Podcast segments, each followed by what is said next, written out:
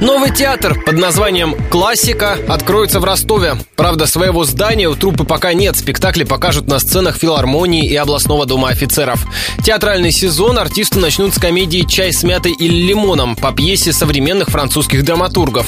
Премьера состоится в этот четверг на малой сцене филармонии. В планах нового коллектива ставить также Чехова и мюзиклы, рассказал радио Ростова худрук театра «Классика» Федор Нерети. Мы ставим рассказы Чехова, мы их инсценируем. Еще в ближайшее время у нас спектакль по мотивам сказки «Три толстяка». Называется «Конец сказки». Это взрослая версия. Еще у нас уже есть несколько спектаклей. Это «Вождь краснокожих» мюзикл. Еще спектакль «Любовь до гроба» автор Альдо Николая. Это замечательная, прекрасная комедия. Стоит отметить, что новый театр появился при поддержке одного из местных благотворительных фондов. Его учредители обещают, что билеты на спектакль будут стоить не дороже 200 рублей.